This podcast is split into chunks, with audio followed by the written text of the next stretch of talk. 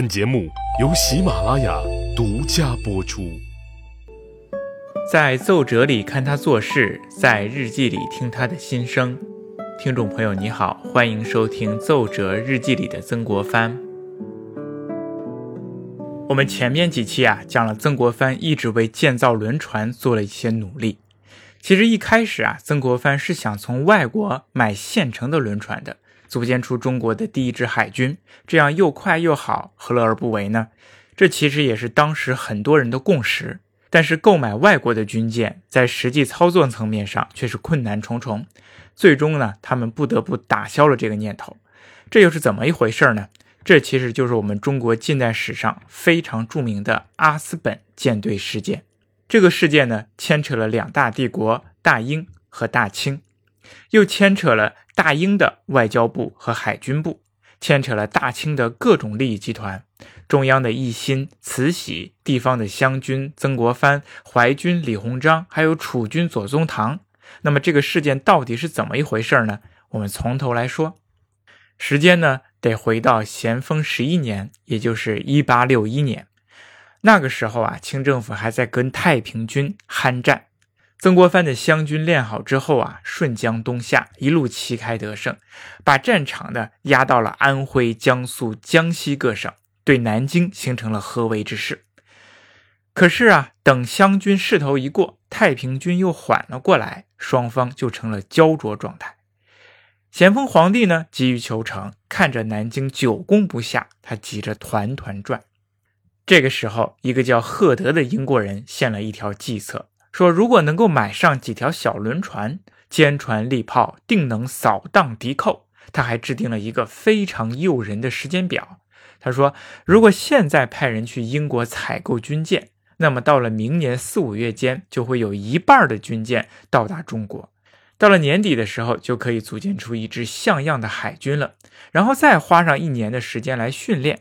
到了第三年三月份的时候，大清国的海军就可以开到长江上，六月之内就可以抵达南京，然后水陆配合，步军由山路攻打，轮船由水路攻打，任凭他南京依山傍水，虎盘龙居，固若金汤，也抵不过我两路夹击，一日之内可似成功。哎，这个事件呢非常诱人。那这个赫德是谁呀？赫德呀，是我们中国近代史上一个非常重要的外国人，一个英国人。其实他是北爱尔兰人，他既是一个洋鬼子，又是大清国的一个官员。他担任了大清的海关总税务司，把持着我们中国的海关近半个世纪。可是那个时候的赫德呀，还非常年轻，还是一个小伙子，他才二十六岁，仅是当时海关的一个官员。不过呀。此时，年轻的赫德就已经显露出聪颖干练的优秀才能了。他这幅时间表预估的非常紧凑、缜密，而且诱人。在清政府，特别是咸丰皇帝看来，那真是太好了。他们早就想解决太平天国，拔掉南京的这个大钉子了。其实啊，在当时添置轮船、增强兵力，早就是清政府上上下下人们都想做的一件事情了。曾国藩就说过嘛：“攻取苏长金陵，非有三支水师不能得手。”哎，水师是非常重要的。左宗棠也说了：“仿造轮船，以多匹足之所斥，多仿造轮船才行。”奕欣也说：“火轮船搅拌更为得力。”所以说，能够添置轮船是当时清朝内外的一个共识啊。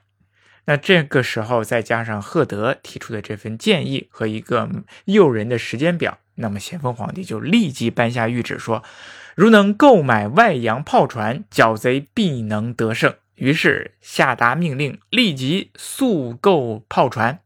可是命令还没来得及执行，采购的事宜还没有往下推，咸丰皇帝在一个半月之后，他就病逝在承德避暑山庄了。慈禧、慈安和奕欣和当时的八个顾命大臣斗了起来，还搞起了降旗政变，采购军舰的事情啊，也只能暂时搁置了下来。可是等奕欣、慈禧、慈安刚刚稳定下政权，开始纯联听政，还没有得到一个喘气之机的时候，时局逼得他们又不得不考虑重新添置轮船了。这是为什么呢？是因为当时东南战局的变化。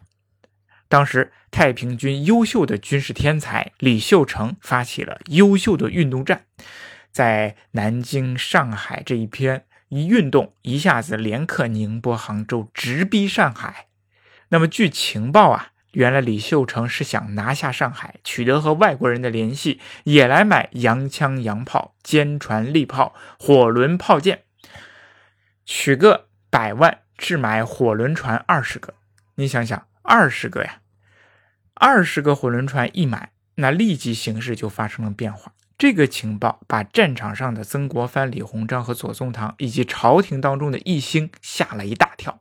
如果太平军真的装备二十艘战舰，那么形势立马转变。湘军水师的长龙扇板在轮船之下，那根本就不堪一击呀！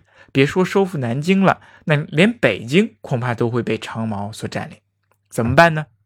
那只有抢在太平军之前，先买下军舰，取得武器上的优势再说。这次时间可不等人，不能再拖了。可是这轮船怎么买呢？大清国的人好像没有这样的才能。哦，对了，原来不是有一个建议购买轮船的那个外国小伙子吗？爱尔兰来的，北爱尔兰来的，他现在在哪儿呢？一查，哦，原来是在广州。于是清廷立马派两广总督劳崇光和赫德谈判，哎，问他如何购置军舰，两个人就商定。赫德说：“哎，我们可以向英国代购。哎，我不是英国人吗？我不是大英来的吗？向英国代购，买多少呢？先买七艘，三艘中号兵船，四艘小号兵船，以及船上所需的各种火炮弹药。哎，先买这些，行，就这么办。劳崇光呢，就给。”朝廷打报告，催促赫德去办这件事情。你看，这两百年前啊，就兴起了代购。代购呢，还是军舰、轮船。可是啊，当时赫德是在中国广州，那人在英国才能代购呢，不然该怎么接洽呢？哎，你还别说，正巧赫德呀，在英国还有人，因为他的顶头上司，当时大清国的总税务司李泰国正在英国休假。就正好可以通过李泰国来办理这件事情。那听到这里呢，可能大家有点迷糊了。其实啊，晚清的海关官员大部分都是由外国人担任的，尤其是英国人比较多。这个李泰国呀是个英国人，中国的近代海关是由他一手操办起来的，所以他当时就是大清国的总税务司。哎，你看看这个清朝滑不滑稽？中国的海关。哎，就相当于现在的海关总署，竟然是由一个外国人担任。那么这一段历史呢，我们也许在以后呢还会讲到。那在这里就不详说，我们继续说代购的事情。赫德呢就赶紧给李泰国写信，说清朝要买军舰，让他在英国办理。李泰国对大清国购买军舰这件事情啊十分上心，因为他早就想搞代购了。可能通过这个可以获得一个好处，不仅是对他个人，也许赚个差价啥的，更重要的是对大英国有好处。有什么好处呢？李泰国就向英国政府报告，说自己要为大清国在英国办理采购军舰，而且要招募一支海军部队，建立起一支英中联合的海军舰队。他说，这支部队啊，不论在任何方面都不会妨碍女王陛下的。相反呢，他还能够为大英帝国、为女王陛下享受一切好处。你看，李泰国这个人真的是吃里扒外，他拿着大清国的钱代购建立舰队，却是英中联合的，让英国操纵海军，真是拿人家的钱还糟蹋人家。因此啊，这个舰队一开始运行起来就变了味儿了。李泰国在英国积极奔走，很快就搞定了几艘军舰。那这边呢，大清国呢还被蒙在鼓里。他们听说李泰国搞定了几艘军舰呢，正在浩浩荡荡的向中国驶来，哎，他们就非常高兴。一心曾国藩还有李鸿章他们一听觉得非常不错。别看李泰国平日里专横跋扈，动不动就骂我们中国人，但是做起事情来啊还是靠谱的。很快就把几艘战舰搞定了。那么这几艘战舰一来，那太平军岂不是要灰飞烟灭，胜利岂不是指日可待了呢？可是啊，当舰队到达我们中国的时候，他们却有点傻眼了，因为他们发现李泰国是太能干了，不仅代购了一支军队，还带来了舰队的司令。李泰国在英国购买舰队的时候啊，他也自作主张为舰队挑了一个总司令。这个人不是别人，正是两次鸦片战争的参与者——英国皇家海军的上校阿斯本。昔日的侵略者摇身一，居然变成了被侵略国家的海军司令了。不仅如此啊，李泰国在英国还谎称自己是大清国的全权代表，在英国本土招募了六百余人作为舰队的水手、士兵。同时呢，他还为中国的海军设置了一面军旗。这个军旗什么颜色的呢？整体呢是绿色的，在绿色的长方形之间呢，有两条黄线沿对角线交叉，交叉线的中心上画着一个黄龙纹样。哎，旗上有龙纹，不用说，这就是象征着我们大清国。看来呀，用龙代表我们中国已经是当时世界的共识了。旗的底色是绿色，也非常简单，这是因为当时绿旗啊是为其他各国所不常用的，这样呢便于区分。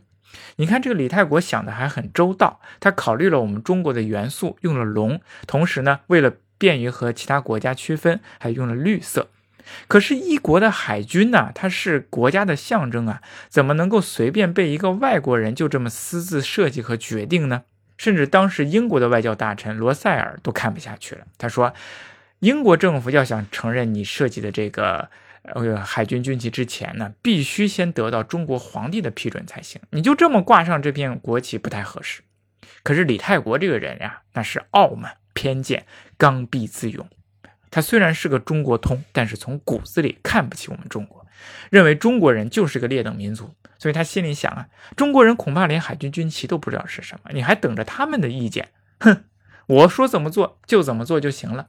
于是他购买的这支几艘战舰。就挂着这个绿底黄条龙纹的海军军旗，从英国利物浦出发，沿着非洲大陆绕过了航望角，横渡了印度洋，绕过了马六甲海峡，来到了我们中国的海口。哎，我们中国人一看，哇，舰队来了，不错，他们高兴的不得了。啥也不用说了，现在时局紧张，赶紧把舰队开赴战场吧。曾国藩说：“先把舰队开到安庆来，沿着长江一路打到武汉去，这样长江一带进入我们清军手中。”一心说：“嗨，开到安庆干什么呢？先在上海摆开阵势，吓唬一下长毛贼，到时候直接向南京进军。”李鸿章呢，还有自己的一些观点，他也想发表。结果呢，这个舰队的总司令阿斯本说：“行行行，你们都别说了，你们都谁呀？你们的话我谁都不听，我只听一个人的。”那么这个人是谁呢？阿斯本作为大清国海军舰队的司令，却不听清朝政府的话，那么他又听谁的话呢？我们下一次再说。谢谢您的收听。